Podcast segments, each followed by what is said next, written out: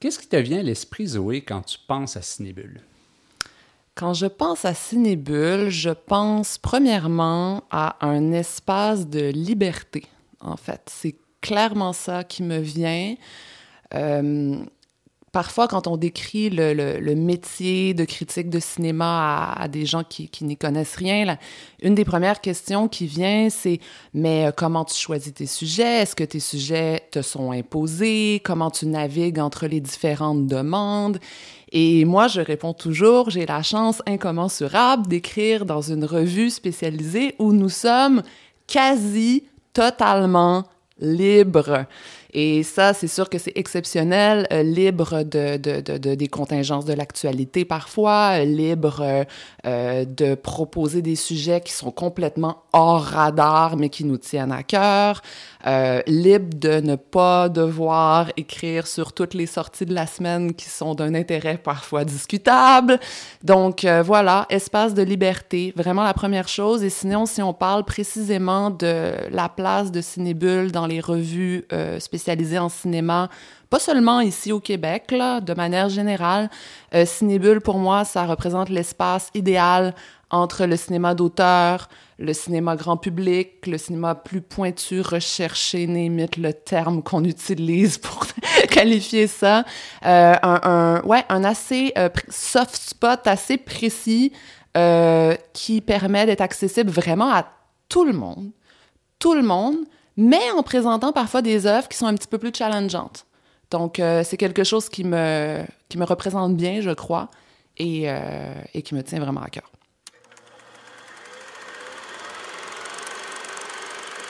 Musik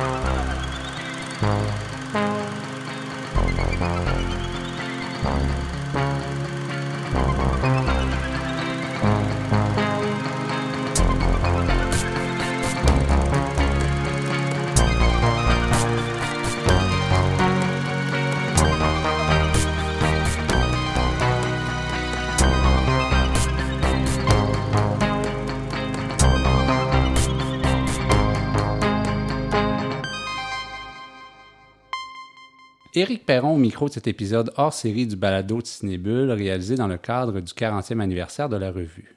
Ces hors-séries, intitulées Quand je pense à Cinébule, sont des rencontres avec des membres de la rédaction pour en apprendre davantage sur leur collaboration à la revue. Bonjour Zoé Prota. Bonjour Éric. Merci d'avoir accepté cette invitation. Quel plaisir d'être derrière le micro. Est-ce que tu es nerveuse? Non, non, c'est juste du plaisir. OK, OK. Alors, moi, je vais être nerveux pour deux. OK. OK. Je suis très nerveux. Parce qu'en préparant cet épisode, cet entretien, j'ai eu à un certain moment un immense vertige devant l'ensemble de ta collaboration. Préparer cet entretien a été facile et difficile à la fois. Facile parce que tellement d'articles publiés, d'axes à développer, de pistes à explorer. Et difficile parce qu'il faut faire des choix dans cette production impressionnante Quelques chiffres, juste pour donner une idée aux gens qui sont à l'écoute. Tu as débuté à Cinébule en 2008. En 14 ans, tu as écrit quelques... L'as-tu compté? Non, mais absolument pas. C'est pour ça que je suis sur les dents. Alors, 140 textes. OK. OK. Et sur les 56 numéros parus depuis ton arrivée, tu as contribué au texte, entrevue ou critique, ou les deux à, même parfois, tu as contribué au texte de 18 films de la page couverture sur 56. Quelques titres. Elle, Le profil Amina, Mommy, 12 Years a Slave, Chasse au Godard d'Abitibi, Enfance clandestine, Le cochon de Gaza, Nuit numéro 1, Over My Dead Body, Le Vendeur, Qu'un seul tienne et les autres suivront, etc., etc., juste pour montrer la diversité. Mais avant d'aller un peu plus loin dans cette abondante collaboration, j'aimerais que tu nous rappelles le contexte de ton arrivée à Cinébule, ce qui t'a motivé, comment ça s'est fait. Alors, d'abord, il faut que je dise que écrire pour une revue comme Cinébule, euh, c'était le rêve de toute ma vie. Euh, moi, je viens d'une famille de, de, cinéastes, de techniciens en cinéma, donc j'ai baigné dans le cinéma depuis toujours. Par contre, euh, il n'a jamais été question pour moi de travailler sur les plateaux. Jamais. Euh, Est-ce que c'est parce que j'ai vu la vie de mes parents et je me suis dit, je ne veux pas vivre ce type de vie ou pas du tout, euh, psycho psychanalyse de, de, de, de, comptoir. Mais bref, euh, mon, mon, mon intérêt, ma passion pour le, le cinéma a toujours été euh, de l'ordre un peu plus théorique, analytique, historique et tout. Euh, par contre, euh, j'avais pas non plus l'ambition tellement d'enseigner, euh, de devenir prof d'université. J'ai caressé un peu l'idée au début, parce que j'ai quand même fait des études supérieures, j'ai fait une, j'ai fait une maîtrise, mais, mais c'est ça. Vraiment, moi, ma, ma mon ambition de, de carrière, c'était d'être critique de cinéma. Bon, après, j'ai vu que être juste critique de cinéma à temps plein, ça, ça se peut pas vraiment. c'est un rêve impossible. Mais bon, euh, j'étais encore dans mes, euh, dans, mes, dans mes illusions. Et donc, euh, j'ai fait des études en études cinématographiques à l'Université de Montréal. Et donc, vraiment avec le but d'écrire. Euh, et après mon bac et ma maîtrise, je suis assez méthodique comme personne, donc je sais pas pourquoi et je viens de me souvenir de ce détail, mais euh, je m'étais vraiment dit, je vais faire mon bac, je vais faire ma maîtrise, puis après, je deviendrai critique de cinéma. Sais, j'avais pas l'ambition d'écrire avant, je voulais terminer cette espèce de formation.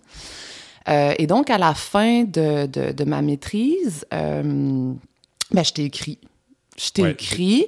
Euh, et Cinébule est la seule revue à laquelle j'ai écrit.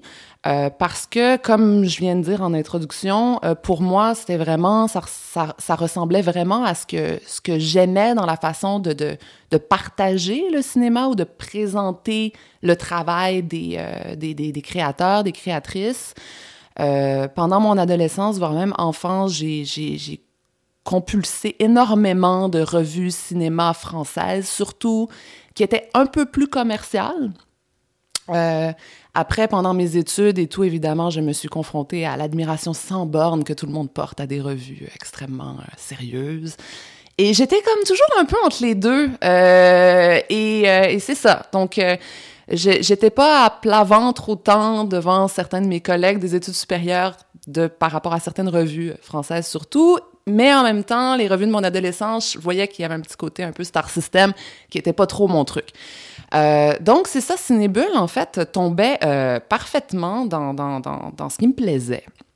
Donc, tu l'avais euh, fréquenté pendant tes, tes, études? Oui, absolument, mais de, de moi-même, en fait. Euh, j'ai malheureusement pas le souvenir qu'on nous avait tellement mis face aux, aux revues culturelles d'ici pendant mes études.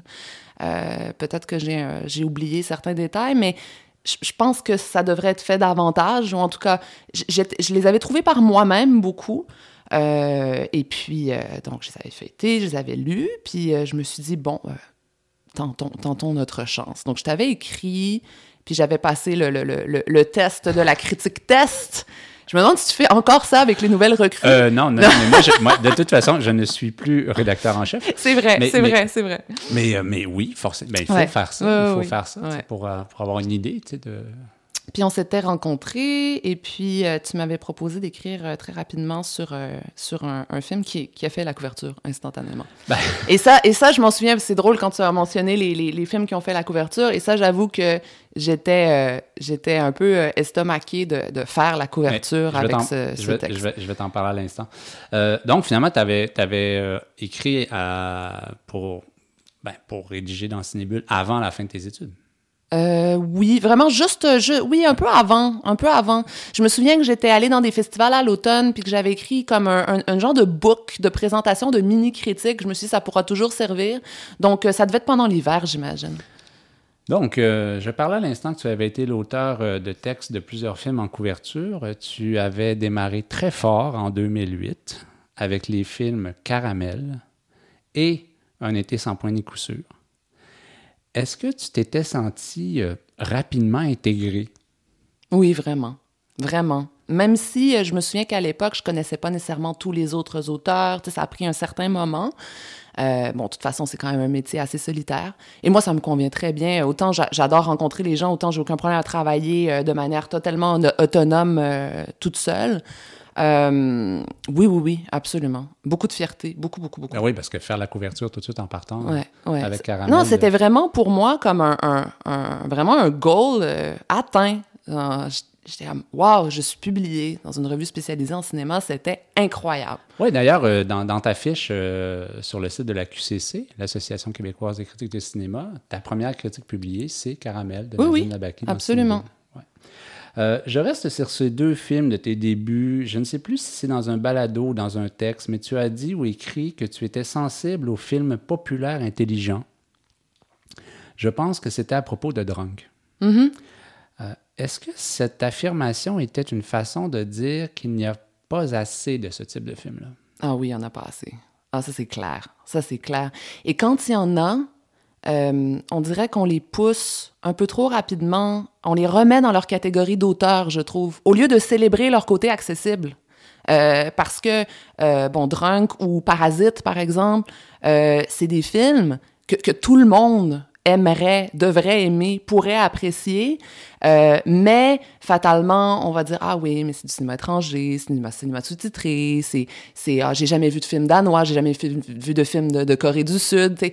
alors que je veux dire les films en tant que tels, eux-mêmes en tant qu'objets, ont tellement de potentiel de séduction internationale. Et d'ailleurs, c'est des films qui Comme ont eu Caramel. Des... Oui, oui. Puis c'est des films qui ont eu des succès internationaux. Hein. Je veux dire, évidemment, qu'ils ont été vus et appréciés et aimés et célébrés, mais... Euh, mais oui, je pense que quand on, quand, quand, on, quand on tombe sur des films comme ça, pff, ça devrait être euh, numéro un au box-office partout. Là. Je veux dire, euh, ça devrait être ça, là, le, le, le, blockbuster de l'année. Oui, c'est pas ça que tu les défends. Euh, tu as fait plusieurs textes dans Cinébule sur les films et les cinémas des pays de l'Est. Donc, c'est lié à ta cinéphilie, ouais. à tes études. Oui, oui. Absolument. Euh, j'ai découvert le cinéma polonais euh, pendant mes études. En fait, j'avais dans l'idée de travailler sur un cinéma, le cinéma d'Europe de l'Est, mais pas le cinéma soviétique. Je, je voulais un pays satellite. Euh, c'est des pays qui me fascinaient beaucoup. J'étais très fascinée par la République tchèque aussi. J'aime beaucoup le cinéma tchèque également. Et pendant l'été, avant mon inscription aux études supérieures, j'ai j'ai regardé plein de films d'Europe de l'Est pour découvrir les cinématographies et j'ai eu un, coup de cœur mais absolu pour le cinéma polonais et pour l'œuvre de, de euh, pour toutes ses ramifications politiques, euh, euh, pour son côté évidemment euh, artiste maudit, mais qui n'a jamais quitté son pays en même temps. C'était exceptionnel euh, de, tomber amoureuse d'une cinématographie comme ça. Puis après est venu tout euh, la, Pologne, la musique, genre tout. C'est, c'est, les Polonais là, je les ai profonds dans mon cœur. mais les Roumains aussi, je les adore. Puis oui, c'est vrai que j'ai écrit beaucoup d'articles liés aux cinématographies d'Europe de l'Est, c'est vrai. L'histoire au cinéma t'intéresse aussi particulièrement. Mm-hmm. Tu as écrit de nombreux textes au fil des ans avec cet axe. D'ailleurs, moins d'un an après le début de ta collaboration à Cinébule, tu as signé le texte Reconstruire le temps, ressentir l'histoire, un texte de 10 pages. Ouais. Alors, c'était quand même assez particulier et je voudrais simplement lire le début de ce texte parce que toi, il est certainement très, très loin dans ta, mémoire. Euh, cinéma et histoire, deux objets d'étude qui s'affrontent et passionnent. La science humaine qu'est l'histoire et le langage artistique qu'est le cinéma présentent des liens aussi manifestes que contestés. Depuis l'invention du cinématographe, les créateurs n'ont eu de cesse de filmer, de recréer et de commenter l'histoire, qu'ils expriment de manière consensuelle une interprétation historique largement acceptée ou qu'ils réinterprètent les événements dans une perspective polémique allant à l'encontre du discours dominant, qu'ils le fassent à travers une approche documentaire ou fictionnelle, les films historiques offrent plusieurs avenues aux cinéastes qui souhaitent revisiter le passé récent ou lointain. C'est tellement limpide. L'histoire, c'est ma passion. Euh, autant, voire même plus que, que le cinéma. Euh, je me suis toujours dit que peut-être à un moment donné dans ma vie, j'allais retourner aux études en histoire pure. Euh, et j'ai fait donc beaucoup de recherches sur ces questions-là. C'est vraiment des questions qui me passionnent et, souvent, souvent, je trouve qu'on arrive rapidement à, une limite là. Les, gens sont très dans la comparaison. Les gens sont très dans la fameuse question de la véracité. Même en 2022, on est encore euh, là-dedans. Est-ce que le film est, est, est une authentique représentation euh, de, de, la vérité historique? Euh, Et puis aussi, quand les historiens de métier se mettent à parler de, cinéma, eux, ils sont complètement obsédés par le contexte de production. C'est comme la seule chose qui les qui les obsède, alors que évidemment, ils ne parlent pas de l'objet cinéma lui-même donc, je trouve qu'il y a tellement de, littérature sur le cinéma et l'histoire qui, qui, qui se confrontent à ces deux murs-là. On en fait vite le tour. Donc moi, ce que j'ai toujours voulu en parlant de cinéma et d'histoire, c'est d'aller au-delà de ça, de proposer d'autres pistes de réflexion, euh, de pas s'en tenir à ces, ces, ces grands axes là euh, qui, qui, semblent obséder les gens euh, dès qu'on parle de cinéma et d'histoire, parce que tellement de façons de faire de, du cinéma historique. Puis euh, le cinéma historique, c'est un, un, un, regard sur le passé, mais c'est aussi sur le présent. Puis tu le disais bien dans, dans oui. ton texte sur Danton d'ailleurs. Exact, exact. Ouais, Vaida est un bon exemple pour ça. Pour parler du présent. Oui, exact. Écoute, euh, tu as fait plusieurs textes. C'est évident là, que l'histoire t'intéresse. Tu as fait plusieurs textes euh, sur l'histoire et le cinéma. Euh, J'ai ici euh, Le mur de Berlin mm -hmm. au cinéma. J'ai aussi La décolonisation au cinéma. J'ai même, tiens, tu t'intéresses ben, à l'histoire, mais tu aimes aussi beaucoup, tu le disais, je pense en intro, le rock. La musique, le rock, Donc, ouais. la musique, le rock. Ouais. Euh, un, un, long, long, long portrait donc, qui est intitulé euh, Sexe, drogue et grand écran. Donc, euh, où est-ce que tu parlais du rock and roll au cinéma? Donc, euh, c'est clair que c'est quelque chose qui t'intéresse énormément et as produit de très longs textes. Oui, il y a une période où j'écrivais vraiment beaucoup, beaucoup de très longs textes. j'aimais, j'aimais ça. j'aime encore ça. J'allais dire j'avais plus de temps, mais j'en avais pas beaucoup. non, il y a eu des périodes où j'avais plus de temps quand même pour, pour écrire des, des, des textes de, de 10 pages. Mais euh, ouais, j'aime bien le, le, souffle, le souffle du long texte. Euh, c'est quelque chose qui peut être qui peut être effrayant, mais mais, j'aime toutes j'aime tous les formats en fait parce que j'aime aussi beaucoup les textes courts. Ben, C'était ma prochaine question. En 14 ans, tu as proposé à la revue des textes de tout type de longs articles de mise en perspective, on vient d'en donner quelques exemples, des entretiens, des textes journalistiques, je pense ici à tes participations au dossier profession acteur ou encore à l'éducation cinématographique, euh, où tu avais fait euh, le volet festival. ouais, ouais. Pas moins de cinq textes pour la section histoire de cinéma, que tu as d'ailleurs inauguré avec Les Amours d'une blonde. Euh, il y a eu Lacombe Lucien, il y a eu Danton, on en parlait. Il y a eu le mariage de Maria Brown. Il y a eu Yvan le Terrible. Des textes sous l'angle du livre au film. Euh, des critiques, des recensions de livres. Plusieurs textes de l'ancienne section Travelling arrière. Cinq films avec un même dénominateur commun. Ah, je l'aimais bien, celle-là. ben, écoute, je des bons souvenirs, ouais. Ben, je te crois parce que ouais. je te crois parce que tu en as fait plusieurs ouais. des Travelling arrière. Est-ce qu'il y a des formats que tu aimes plus que d'autres? Euh, je pense pas. Je pense pas. Euh, c'est un peu mystérieux et ésotérique, ce que je veux dire, mais avec le temps, les années, euh, j'ai remarqué qu'on dirait que mon, mon, mon cerveau se formate à la commande que j'ai. Donc, quand je sais que c'est une critique d'une page, quand je sais que c'est un article de 10 pages, quand je sais que c'est un article sur un seul film, sur 10 films, sur un thème, sur une œuvre, on dirait que je m'ajuste. Je... Mais, mais tu dis commande, mais commande acceptée. Oui, oui. Ben en fait, ouais. la commande, ça peut être ouais, ouais. même de moi à moi. je veux dire, mettons, l'article, ça sera ça. C'est ça que je dois livrer. OK, là, tu t'ajustes. Oui, et, et, et, et, on dirait que je m'ajuste et qu'après, euh, j'ai pas... J'ai presque jamais, voire jamais de frustration à me dire ah là j'ai juste un article du page, mais qu'est-ce que j'aurais aimé en écrire trois? Euh, Oui, j'aurais pu en écrire trois si ça avait été ça la commande, mais là c'est une page, donc je vais faire mon une page parfait selon moi. Euh, donc euh, il y a une époque où j'aimais peut-être encore plus écrire de très longs articles, mais il faudrait que je m'y remette là, faudrait que je m'y remette, faudrait que je remette.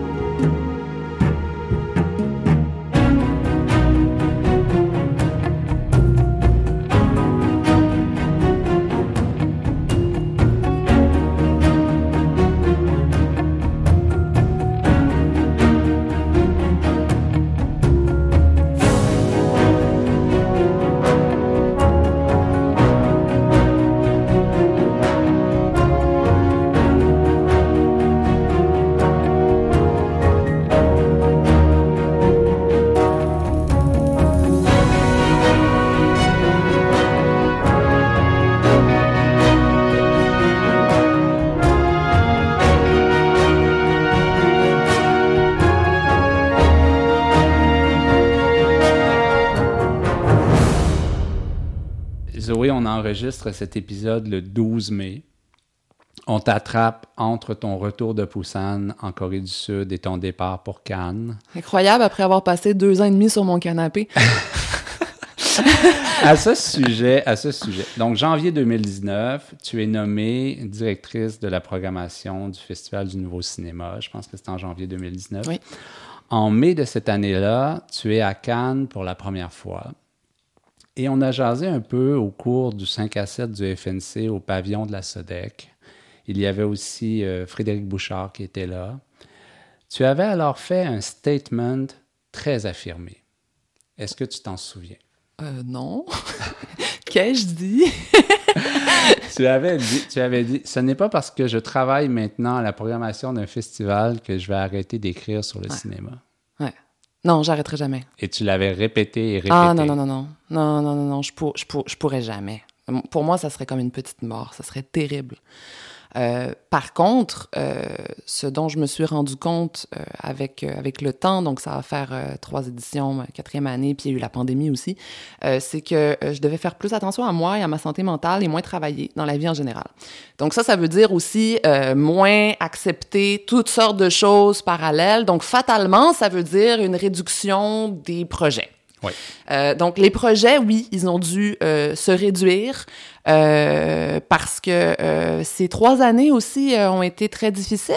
2019, c'était ma première année. Ensuite, 2020, 2021, deux festivals en pandémie. Ça, c'était pas un bateau de croisière, c'était très difficile. Donc, tout ça a fait que j'ai dû réduire certaines choses. mais non, j'arrêterai jamais, jamais.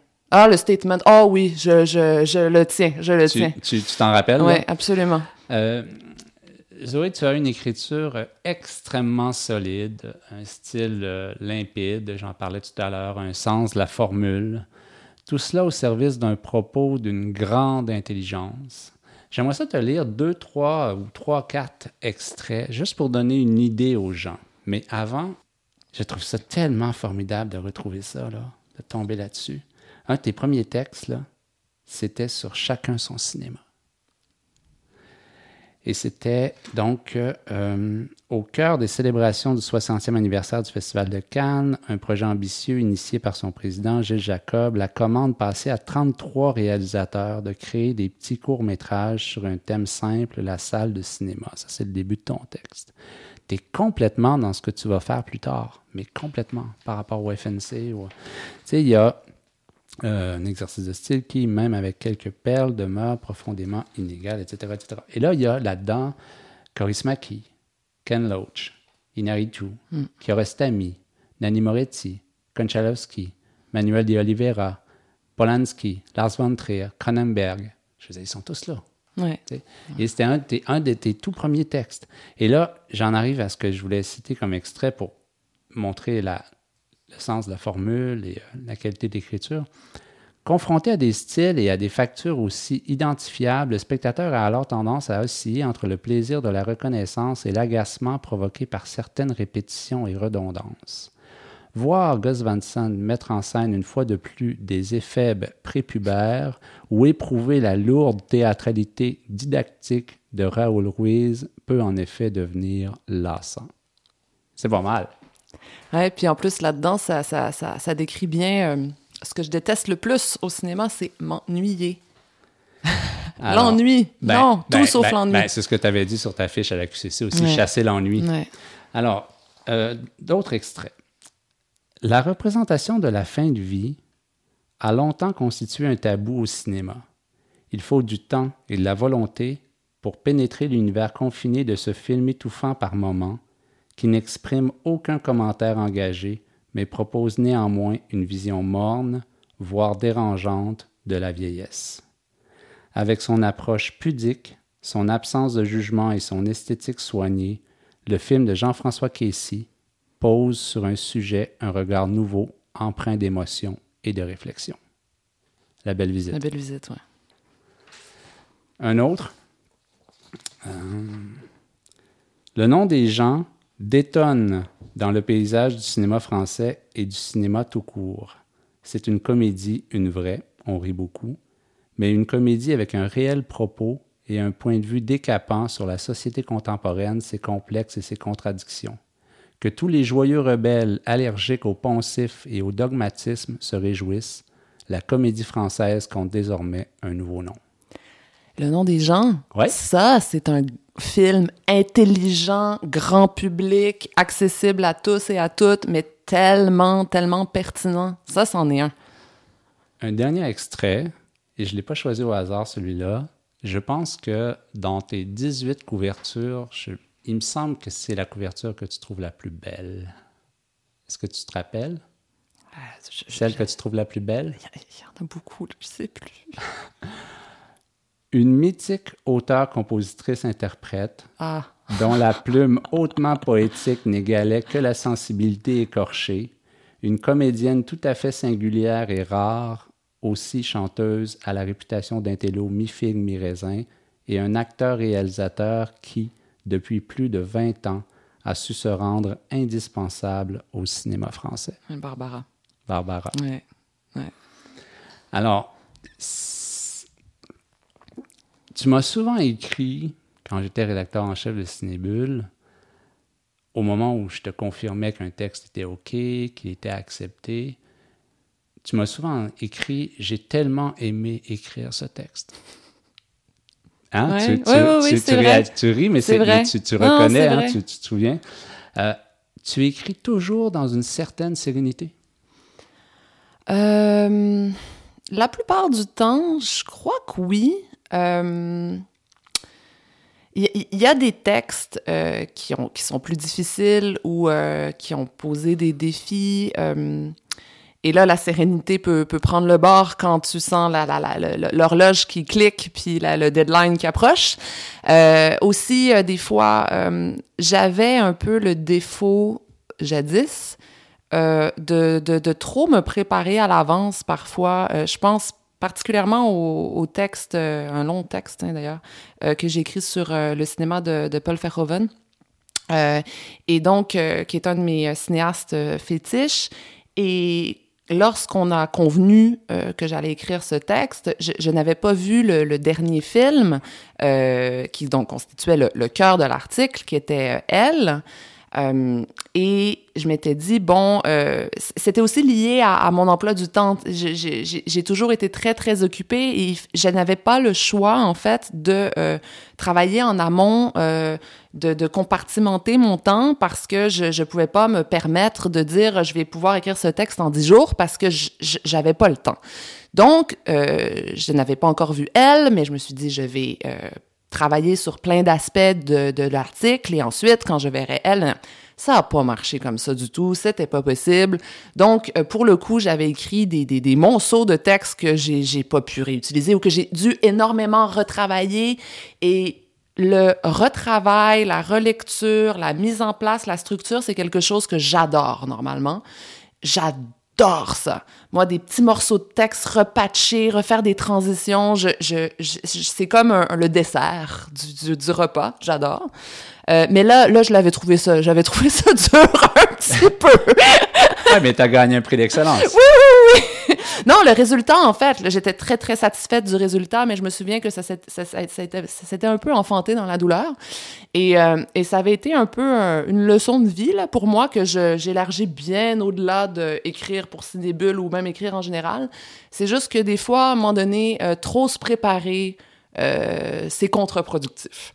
Donc, maintenant, j'essaie dans ma vie de parfois aborder les choses une par une et de pas trop anticiper. Voilà. Peut-être que cette fois-là, tu m'avais pas dit j'ai tellement aimé écrire ça. Mais c'était comme beaucoup de, beaucoup de plaisir et beaucoup de sueur. voilà. Mais au moment où, normalement, là, sauf cette fois-là, mais au moment où tu livres tes textes, est-ce que tu as des doutes ou tu es assez confiante ou tu es satisfaite du Je, texte? je, je- j'enverrais pas un texte si j'avais des doutes. OK. Je, je, je serais pas capable. Je serais pas capable. Je, je suis vraiment incapable de soumettre quelque chose qui n'est pas à la hauteur de mes propres yeux. Après, c'est, c'est tout à fait subjectif, puis je veux dire, euh, ça dépend de tellement de choses. Mais moi, moi, si je suis pas complètement satisfaite, je, je le soumettrais juste pas. Donc, euh, non, je suis pas capable d'envoyer quelque chose qui ne me correspond pas. Est-ce qu'il t'arrive de jeter un œil dans, dans le rétroviseur parfois, de mesurer le chemin parcouru comme critique? Oui, oui, oui. Euh, ben, des fois, je vais relire certains, certains articles quand je vois, mettons, le, le nouveau film d'un réalisateur, d'une réalisatrice. Ça me fait plaisir d'aller voir. Je suis comme, il me semble que. Puis en plus, ça fait quand même, donc ça fait 14 ans, tu l'as dit d'entrée de jeu. Moi, ça fait vraiment longtemps que je dis 10 ans, donc on est rendu à presque 15 maintenant. Donc je vais me mettre à dire 15, comme ça on, on sera parti sur la bonne voie.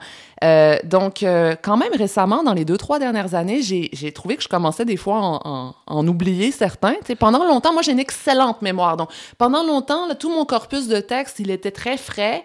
Là maintenant, honnêtement, cette année, l'année dernière, ça, ça ah oui, ah oui, c'est- moi qui avais écrit la critique Mais de ce film-là. c'est l'addition qui fait qu'on peut pas retenir tout. Donc, pour le coup, des fois, je me dis, ah, il me semble que j'avais écrit sur le, sur le cinéma de telle ou telle personne. Je fais, des, je fais des recherches dans mes textes, je vais le relire avec plaisir pour voir un petit peu euh, qu'est-ce que j'avais ressenti à l'époque, euh, le comparer des fois au film que je viens de voir. euh.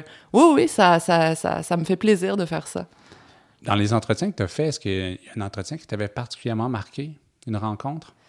Euh, ben, j'ai fait des entretiens à distance puis des, des entretiens en, en personne. Euh, ben, tu as mentionné Chasse au Godard d'Abitibi. Éric Morin. Éric Morin. Euh, ça avait été une très belle rencontre euh, parce que je me souviens qu'on s'était vraiment euh, bien rejoints sur justement notre amour de la musique indépendante. Euh, euh, il avait fait partie d'un groupe euh, très célèbre au moment d'un des énièmes revivals de la scène locale. Et puis, euh, il était d'ailleurs surpris que je connaisse euh, ce groupe. Et puis, euh, et puis à l'époque, je travaillais en radio aussi. Donc, on, on s'était très, euh, on s'était très rejoints là-dessus. Euh, musique, cinéma, le côté un petit peu intello de son film, qui faisait une recherche sur un film perdu de Godard. Puis c'était quelqu'un d'extrêmement sympathique Oui. aussi. Euh, donc ça, j'avais, euh, j'avais beaucoup aimé m'entretenir avec, euh, avec lui. Sinon, ben, on parlait du nom des gens. Michel Leclerc était vraiment quelqu'un d'extrêmement sympathique et, et d'extrêmement intelligent, comme son film, en fait. Oui. Je vais te poser deux petites questions sur euh, l'équipe, sur les collègues. Depuis plusieurs années, on fait un 5 à 7 pour l'équipe euh, de Cinébule à l'apparition de chaque nouveau numéro. Dans mon souvenir, il me semble que c'est toi qui as insisté pour que ces rencontres soient mises en place Et Ça, ça m'étonne pas. et que ce soit fait de façon systématique. J'ai- pas le souvenir de te l'avoir demandé précisément, mais ça m'étonne tellement pas. C'est, ça, oui, c'est tout à fait possible. Je pense que tu y viens quand tu peux, avec beaucoup d'enthousiasme. C'est important donc pour toi ces, euh, ces échanges entre collègues. Oui, parce que, oui, comme j'ai dit au début, j'ai aucun problème à travailler seul. euh, euh, et puis, de toute façon, c'est normal vu la nature de, de notre travail. Euh, mais autant j'aime travailler seul, mais autant j'adore en fait rencontrer des gens puis célébrer. Euh, C'est vraiment important pour moi. J'adore discuter puis discuter de plein d'autres choses, là, pas seulement de les derniers articles qu'on a écrits puis les derniers films qu'on a vus. Là, on a plein d'autres intérêts dans la vie puis euh, j'adore rencontrer les gens. Je suis, je suis très sociable. Alors, euh, ben écoute, c'est déjà terminé. Ça passait tellement vite. Ça mon passe Dieu. vite, hein? Mon Dieu. Écoute, euh, puis je rappelle aux gens que tu as été euh, l'animatrice du balado. Ouais, avec Les- grand les- plaisir. Les premières années. Ouais. On a vécu des, des expériences absolument extraordinaires, mais comme tu le disais, il a fallu ces dernières années que tu diminues un peu l'implication dans, dans certains projets parce que, évidemment, ton travail au FNC est très exigeant. Merci Zoé d'avoir euh, été avec nous aujourd'hui. Merci tellement. Quel plaisir. La revue Cinébule est publiée par l'Association des cinémas parallèles du Québec et est soutenue par les Conseils des arts du Canada, du Québec et de Montréal. Merci à Georges Dimitrov pour le thème musical de ce balado. J'ai coordonné, réalisé et animé cet épisode. Mon nom est Éric Perron. Je vous remercie d'avoir été à l'écoute. À bientôt.